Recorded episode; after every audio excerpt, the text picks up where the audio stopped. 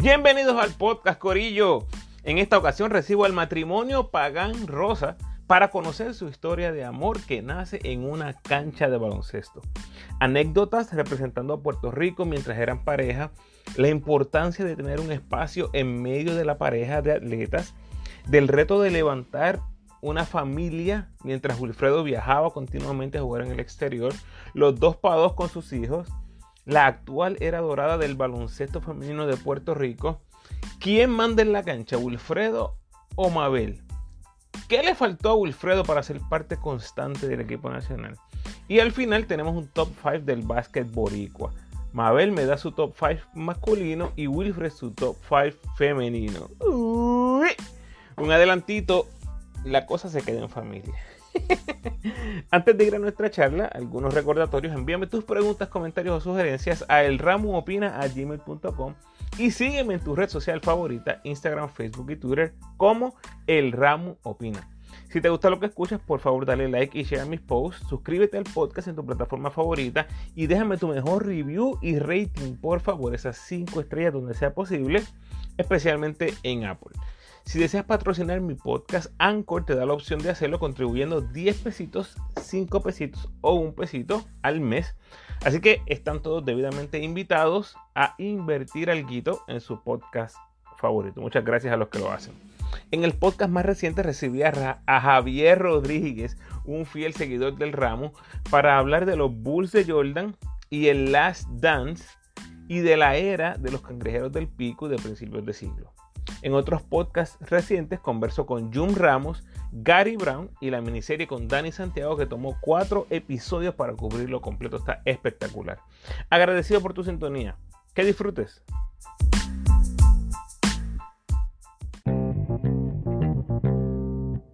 En esta ocasión me siento honrado en recibir a una pareja de básquet. Ambos jugaron baloncesto a nivel profesional en Puerto Rico y ambos representaron a Puerto Rico a nivel internacional en los equipos adultos. Conmigo están Mabel Rosa y Wilfredo Pagan. Bienvenidos. Saludos, gracias por la invitación. Es la primera vez que tengo un matrimonio eh, o una pareja en el podcast. Bueno, espérate. Orozco y Bimbi cuentan casi como una pareja. yo creo que bueno, llevan mucho tiempo juntos ellos, más que Mabel y yo, creo. Es verdad. Bueno, oficialmente son ustedes y, en especial quiero agradecer a Mabel. Mabel, eres la primera mujer en la corta historia del podcast, así que bienvenido. Voy a empezar contigo, Mabel. Vamos a hablar de esta historia de amor. ¿Cómo conoces a Wilfredo por primera vez? Y cuéntame quién hizo la primera movida. Pues mira, este, por primera vez yo lo vi en Guainabo, en la cancha, ¿verdad? Donde dice los Mets de Guainabo en el 93. Y este, ahí pues este, hicimos como que la primera conexión, yo pregunté, en ese momento estudiaba en Bayamón Militar y yo en Discípulos de Cristo, y eso fue como para verano, y, eh, pero de momento ya en agosto estaba en Discípulos de Cristo, yo no sé por qué. No, pero como que se este, cambió. No, no, no es cosas que, que, que, La realidad es que fue mi, fue mi primer año en, en, en baloncesto superior, para el 93. Era, era un jovencito y ella jugaba con el equipo de primera categoría de, de Guaynabo. Yo jugaba superior y ellas practicaban antes de que nosotros entrábamos a practicar. Mm. Y ahí yo la vi y y fue a discípulo. Que, nena, que, nena, bonita. Ya la decisión de discípulo estaba en la mesa. Tú, mira, Wilfredo, tú la viste y te gustó el tiro de tres, ¿verdad? Mira, este, Mabel es sumamente, eh, era una muchacha bien delicada, bien, bien femenina en todo momento, a pesar de que jugara baloncesto era muy, tenía, era muy femenina. Ella tenía demasiadas cualidades como jugadora.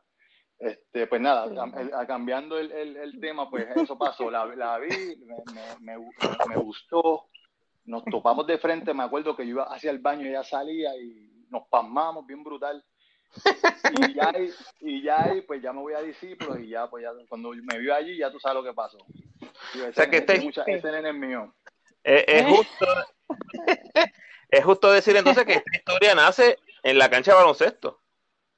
Correcto. Exactamente. Y es, ustedes van hasta atrás, hasta la high school entonces. High school. en, grado 11. En 11. Wow, grado 11. Bueno, buscando eventos internacionales, encontré que ambos representaron a Puerto Rico en El Salvador 2002. ¿Cómo era la relación en ese momento y qué tipo de, eh, de retos tenían el hecho de que estaban afuera y no sé, y tal vez no podían estar tan juntos? Pues mira, este primero te comento, perdóname que, que comience. En el 98 nosotros estuvimos también eh, representando a Puerto Rico en los Juegos este, Centroamericanos en Maracaibo, pero éramos novios. En el 98. Mm. Ya en el 2002 fuimos a El Salvador, representamos a Puerto Rico y éramos ya éramos este, esposos.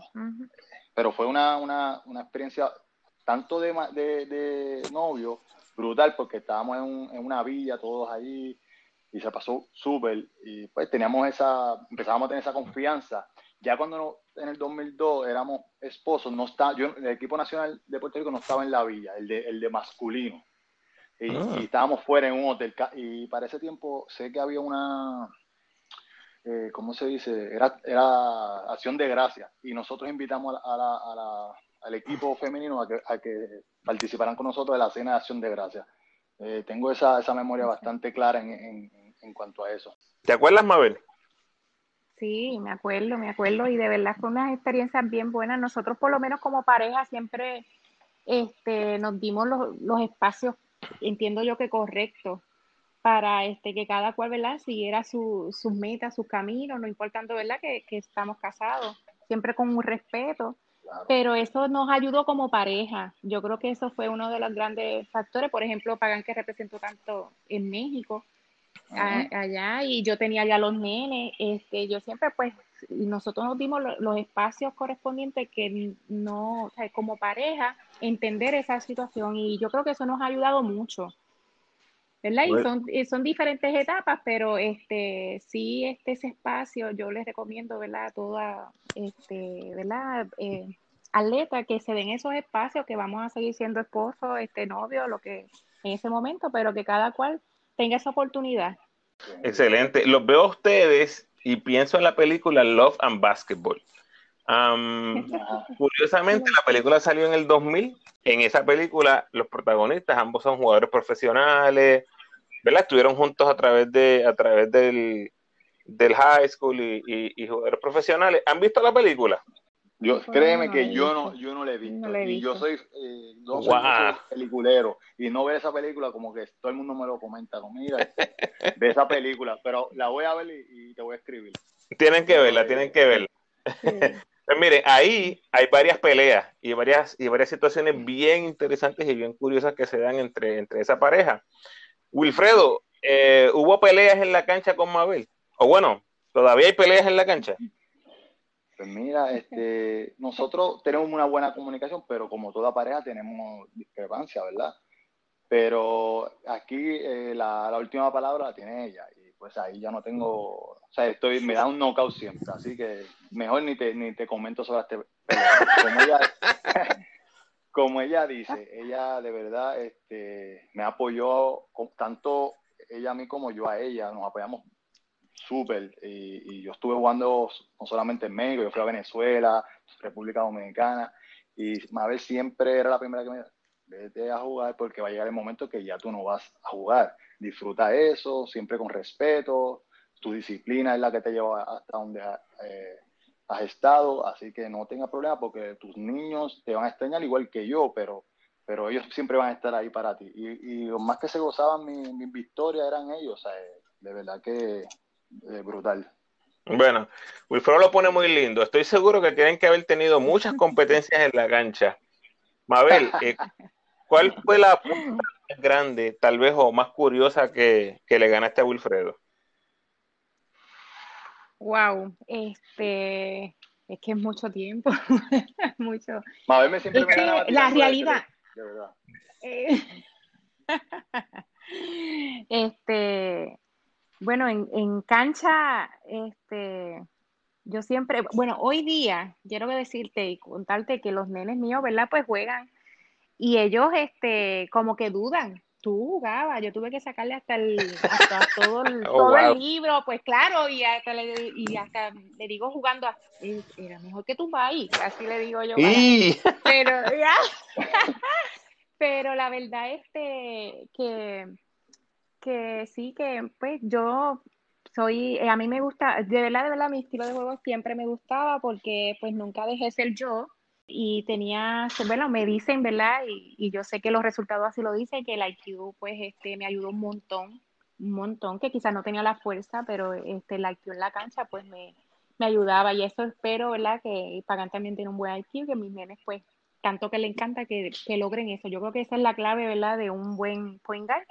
Así que hacia eso vamos con nuestros hijos, para que aprendan a jugar y sepan el baloncesto. No solamente son este, habilidades, sino que tienen que saber aprender el baloncesto como es.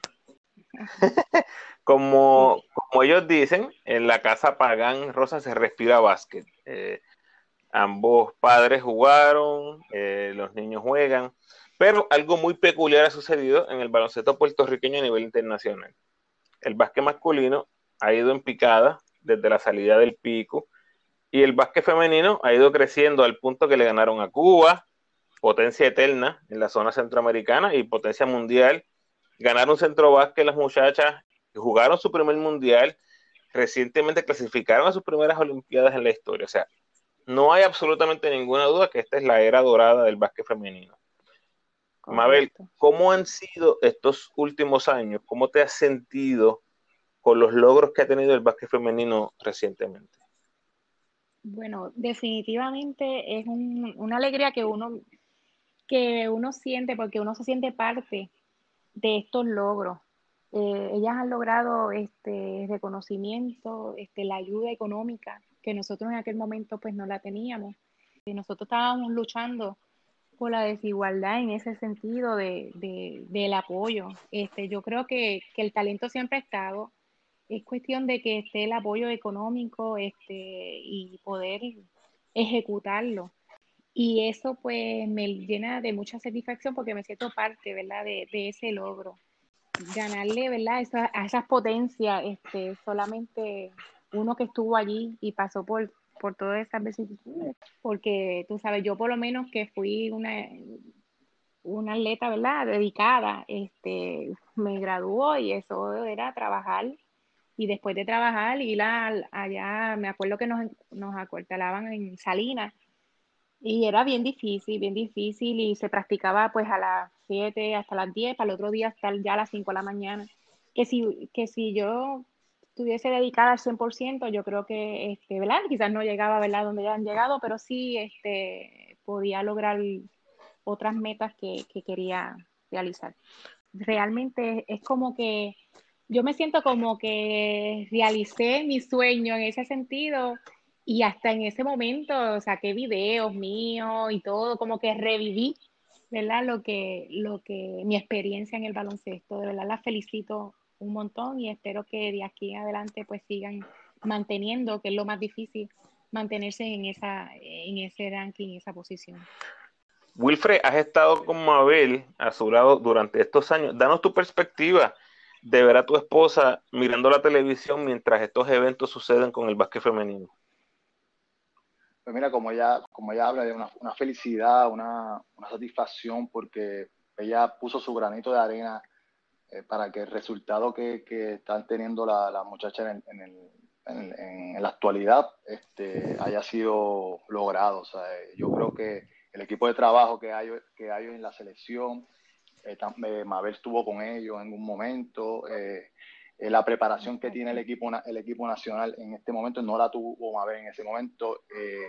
yo sé que, ella está muy contenta con lo que está pasando y, se vive cada, cada partido de, ese equipo nacional como si ella estuviese ahí. Y ella también la llena mucha satisfacción que a veces entrevistan a, a Pamela y Pamela dice, mira, uno de como mi rol fue este, de la favorita mía era Mabel mm. por su estilo de aquí para allá y Mabel de verdad que, se ve su cara, su, su, alegría de lo que está sucediendo en este momento. Qué bueno. Oye, Wilfred, ahora que el básquet femenino está arriba, ¿hay mucho trash talking en tu casa? ¿Se le suelta la lengua a Mabel de vez en cuando? Míralas. Mira, este, te soy honesto, Mabel no, no. tiene esa para nada. O sea, No, Mabel es muy tranquila en cuanto a eso. el trash talking que podamos tener puede ser por cosas del baloncesto de los nenes, nada más. Eh, ahí es que hay el trash talking de nosotros, pero en cuanto Ahí yo grito, ahí yo grito. ahí, es que yo grito. ella grita.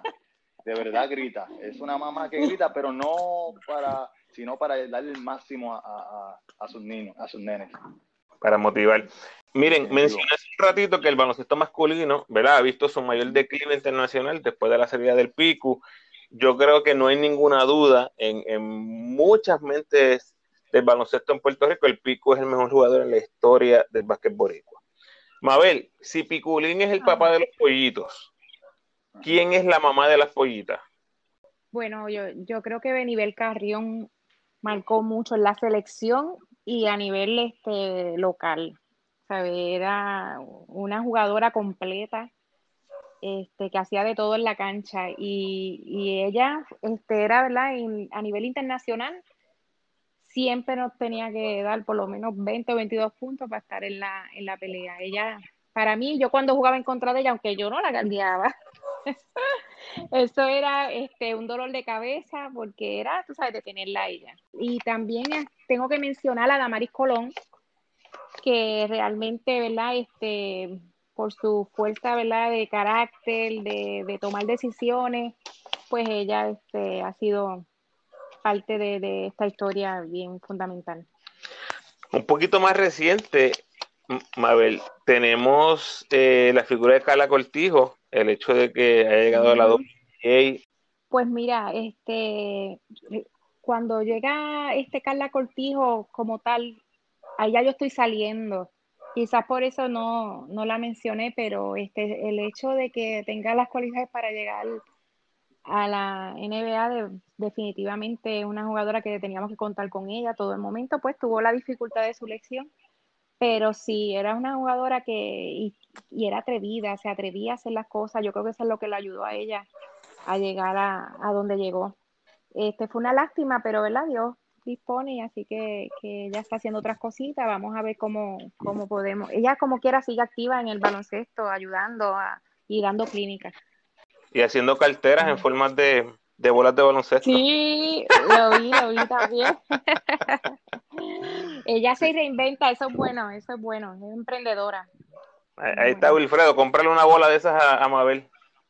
Sí, sí, seguro. Voy a mandarle, escribirle un, ¿cómo dice? Un, texto para que me envíe una para, para el próximo, que cumpleaños próximamente. Muchas felicidades adelantadas. Mabel, ¿tenías una jugadora favorita o jugador favorito? Pues mira, este, siempre me, gustaba mucho, ¿verdad? La historia de Cusa Rivera, era mi posición. Este, también este, Nelly Rodríguez este, estuvo en la selección de Puerto Rico y es mi prima. Sabes que por alguna razón recuerdo mucho a Felicity Willy de, de esos años donde tú estuviste jugando.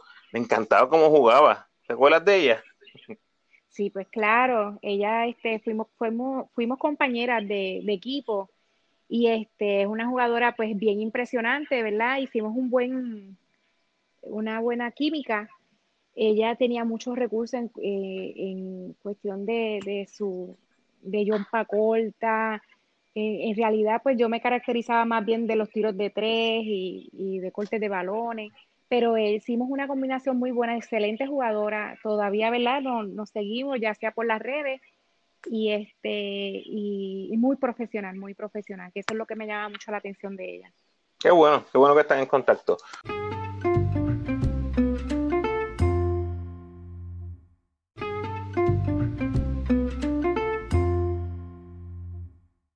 Wilfredo, tus inicios en el básquet hasta que llegas al nivel profesional.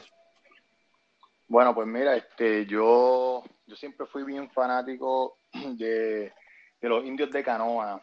Cuando yo vivía frente a la cancha de, de, canoa, ¿verdad? Y yo siempre quería jugar baloncesto, era fanático de Angelo Cruz, pero que pues mi familia, pues mi mamá tenía mucho trabajo, mi papá pues nunca me, tenía, me daba la oportunidad de, pues de, de, entrar a una liga profesional, de una liga infantil, perdón. Este, y qué pasa, que frente a donde yo vivía, este, ahí Jorge, Jorge Meléndez, no, este, Ramón Meléndez vivía frente de los hermanos Meléndez, uno de los hermanos Meléndez, y él me lleva a la, a la, a cancha. Y ahí eh, comenzó pues, la historia de Ulfropagan, jugamos como a los 11 años, 10 años, empezamos a jugar mini, a los 12 hice la selección mini de Puerto Rico, luego en ese inicio me, este, mi mamá se muda hacia Bayamón, a los, cuando tengo 12 años, me da una beca por, por Bayamón Militar y ahí comenzó Wilfredo a, a, despuntar de la mano de, de, Miguelito Mercado, ¿verdad? Que, que, cuando vio a mi mamá, la vio que era un poco, no era tan grande, me dijo, mira, tú tienes que ser un point toma la bola, haz los errores que tengas que hacer, pero yo te voy a dar la confianza y conviértete en, en, en un point y, hasta hasta hace, hasta hace unos días que pues que ya los tenis. unos días, no, unos añitos. No muchos, pero unos añitos. Wow, el gran, el gran, el gran Miguelito. Wilfredo, hablemos un poquito de tu historia en el BCN. 26 temporadas, más de 600 partidos. Eh, un grupo bien, bien selecto de jugadores. Han jugado más de 600 partidos. Casi 7000 puntos en los mejores 30 de la historia. Top 10 en la historia en triples y asistencia. Eh, permíteme hacer un paréntesis, ¿verdad? Y felicitarte en una gran carrera profesional. ¿A qué le acreditas el hecho que jugaste profesional por casi 30 años? Pues mira, este, primero eh, firmé joven, creo que a los 14, 15 años. Eh, tuve una carrera larga, pero también fue porque yo me cuidaba, ¿sabes? Yo no, yo no era de estar saliendo, yo no, yo iba al gimnasio, yo tuve buenos entrenadores que, pues, que me motivaban a, a seguir. Este, Mabel fue fundamental en, en, ese aspecto. Jugar 25, 26 temporadas no, no, es cosa fácil. Y ayer lo estaba recordando con una persona que estaba hablando. Uno no se da cuenta este, que lo que hizo hasta que uno lo, lo analiza, ¿tú me entiendes? Pero pero ya al final pues ya, ya, era, ya era el momento, tú sabes, de, de, pues, de colgar los tenis, uno, uno, ve la, la, velocidad que tiene el juego eh, ya en los últimos años, eh, los muchachos hoy en día son muy atléticos, yo creo que, que, que pues, era el momento de retirarme, pero sí le debo a que yo me, yo me preparaba, o sea, yo, yo no tenía vacaciones, Mabel está, está claro de eso, yo entrenaba, yo, siempre comía bien, yo me cuidaba y, y, siempre trataba de dar el máximo, yo era un, yo era un competidor, que era lo, lo lo, más importante. Yo entraba a la cancha como si fuera mi último juego. Oye, Mabel, Wilfredo hace mención del, retiro. ¿Crees que todavía le pica la vena? bueno, yo creo que, que, como jugador, yo creo que ya él este, lo aceptó en el sentido de que no es fácil, no es fácil este, tomar esa decisión cuando tú ves que tú produce. Mira, el caso de, de, Wilfredo, este, de verdad, pues yo lo admiro mucho en ese sentido como jugador, porque eh, son diferentes etapas que él pasó y cada etapa él aceptó y aceptamos el reto, porque es que uno tiene que aceptarlo también, inclusive este momento, wow, elite, cuando tienes otro tipo de rol, que ahí que, que entonces bajan la cabeza, ¿no? Sube la cabeza, tienes este rol. Al final, los últimos tres años, ¿sabes? Yo me gocé esa carrera esos últimos tres años porque era otro, otro tipo de rol que, que probablemente me da mucha lástima decirlo, pero este, no llegan, no llegan porque pues no tienen este, la madurez, se creen que todo es este, jugar. Y, el, y esos últimos tres años de Pagan, este, yo cátedra en ese sentido y yo lo admiro un montón por eso, porque de verdad no fue fácil en ese sentido, donde él le aportaba este, para un campeonato significativamente y, y quizás la fanaticada no se da cuenta porque es fanaticada, pero sí, el núcleo, todos pues eh, se lo agradecían, cómo él trabajaba y, aceptaba su rol. Y eso pues es digno de, admirar porque hoy día este, lo que quieren es jugarle son 30 minutos y, y 35 minutos. Así que este, de verdad nos gozamos esa, y los nenes también, los nenes se gozaron esa etapa. De eso se trata, de aceptar roles en el, para que tú puedas continuar y él lo logró hacer. De verdad lo felicito por eso.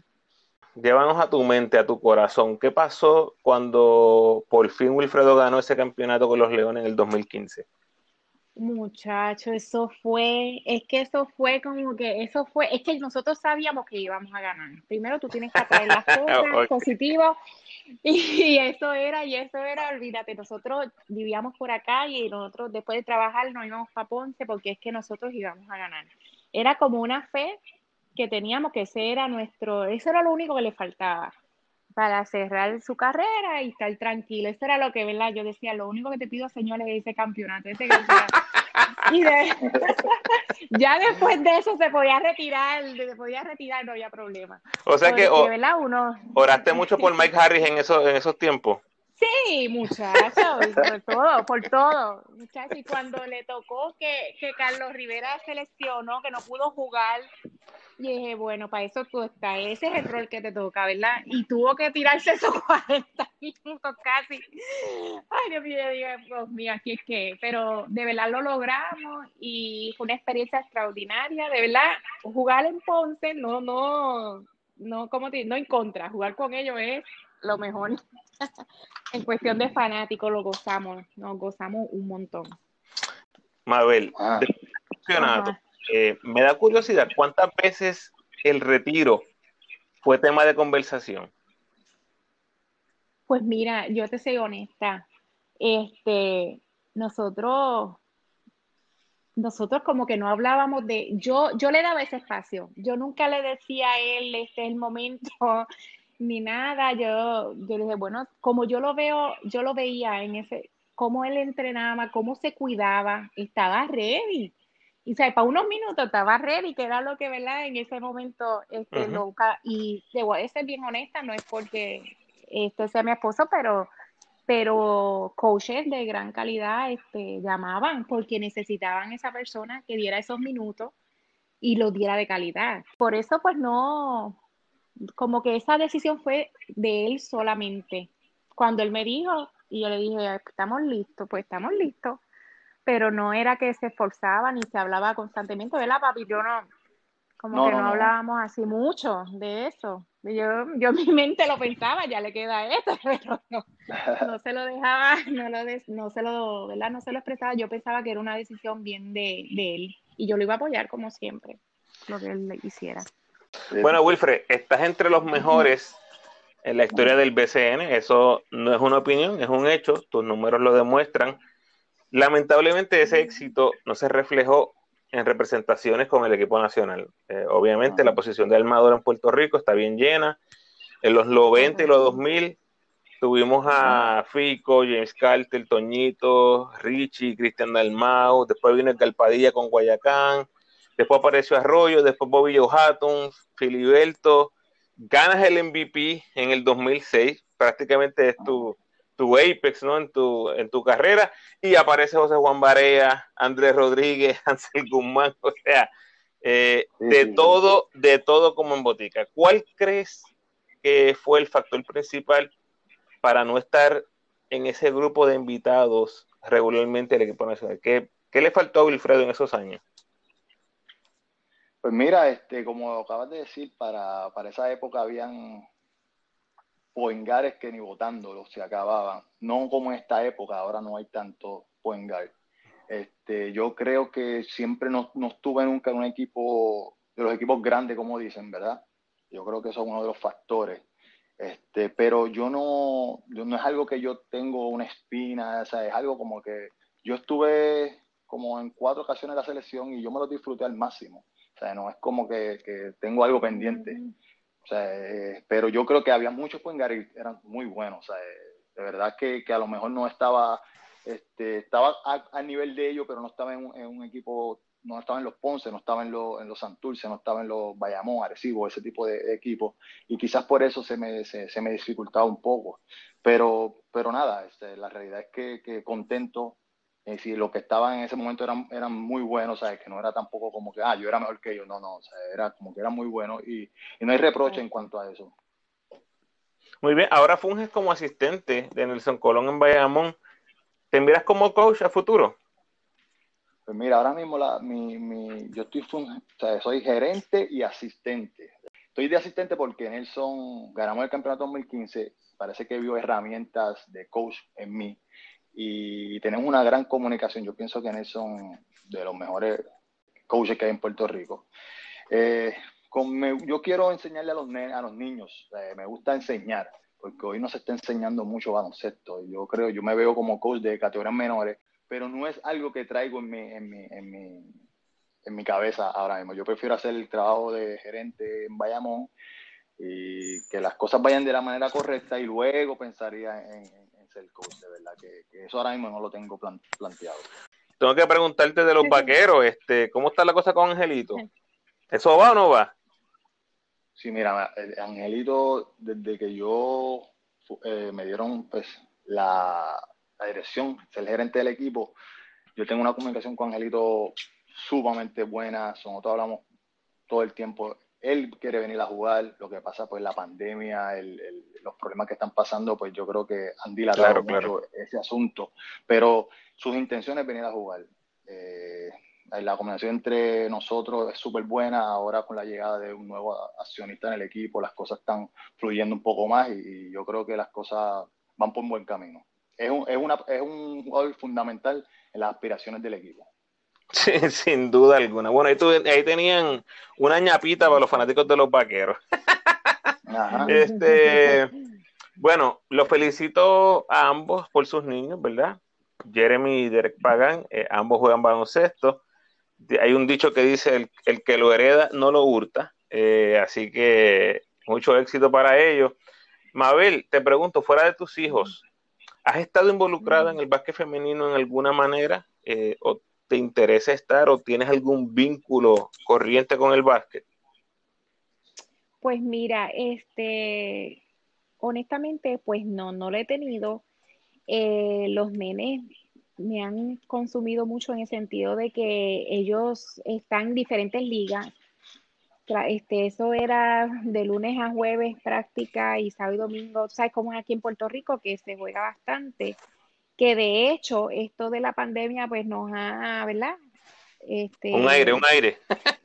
un, airecito a, entrenar un poco más, ¿verdad? Que es nuestra visión. El, problema aquí es de las ligas que la presión, ellos mismos también, mira mami, por favor, me llamaron de aquí, mira mami, pues, este, tenemos que tomar decisiones sobre eso en el sentido de que jueguen solamente dos torneos porque también ellos están becados en la escuela y es bien, bien fuerte. Pero sí, en un momento dado, ¿verdad? Si se me da la oportunidad, yo creo que, que, que, lo cogería muy bien y, claro que sí aportaría de gran manera para el baloncesto femenino. Una vez tus nenes estén grandes, ¿te miras regresando al básquet en alguna faceta? Pues mira, he tenido varias invitaciones para las máster. Para las máster, pero Está ready, ¿viste? Está este, ready, ya puede. Está ready porque a veces jugamos y tiene velocidad todavía. Y el triple, todavía cae el triple, todavía cae el triple. Fíjate que cuando, cuando, la, cuando la mete, mete uno, mete dos, mete tres, los nenes se enojan porque nosotros le ganamos, vamos dos para dos, y cuando le ganamos, ellos no aceptan que nosotros le podamos ganar. y a mí me dice, déjala, déjala, o sea, como que, como que ayudan más con su papá que conmigo, déjala. Y la última vez que jugamos le metí tres corridos y ganamos, muchachos. Yo estaba ahí bien pompia y ellos así con trompa y yo digo, pero ¿para qué me dejan sola? Mira. es bien divertido. Yo me acuerdo que más o menos a esa edad, 15, 16, fue que yo le empecé a ganar a mi papá. ¿Ven, ven destellos eh, en él a esa edad? Pues mira, este Jeremy es sumamente atlético, o sea, muy atlético, extremidades largas. Este, ya yo, o sea, a mí se me hace poco complicado, yo tengo que usar mi fuerza para poder ganarle.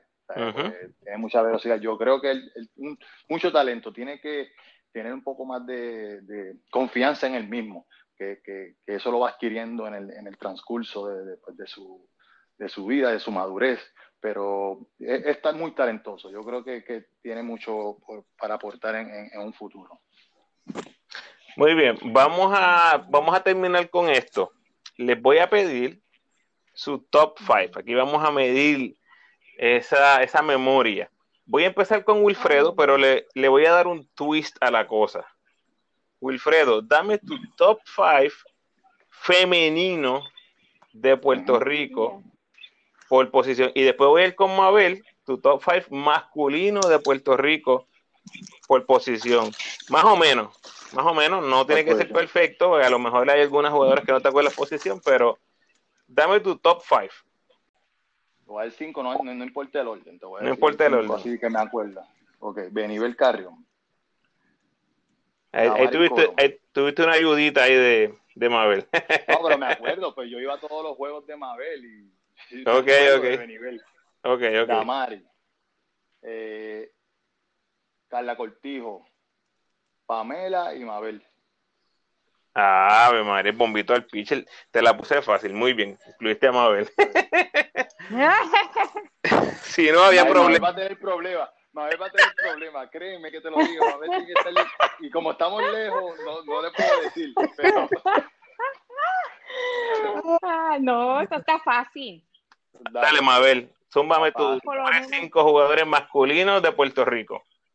Bueno, pues obviamente Wilfredo Pagán. Obvio, obviamente. Eh,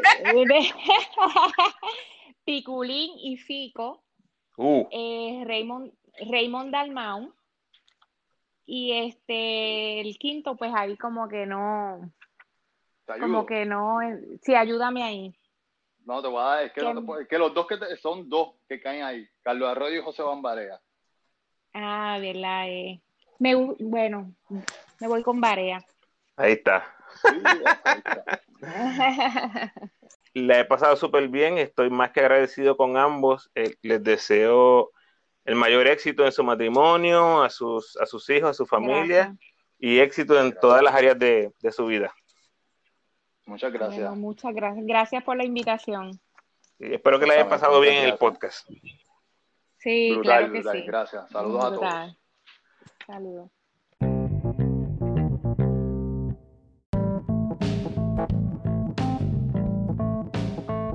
Gracias por sintonizar, Corillo, y gracias a Wilfredo y Mabel por aceptar la invitación al podcast. Por favor, dale like y compártelo con todos los fanáticos de Mabel y Wilfredo y todas tus amistades que siguen el equipo nacional. Déjame saber en los comentarios tus anécdotas favoritas, ya sea con Mabel o Wilfredo a lo largo de sus carreras o cualquier tipo de reacción que tengas de nuestra conversación. Como siempre te invito a que te suscribas al podcast, déjame tu mejor review por favor y sígueme en tu red social favorita Facebook, Instagram o Twitter. De nuevo, agradecido por tu sintonía.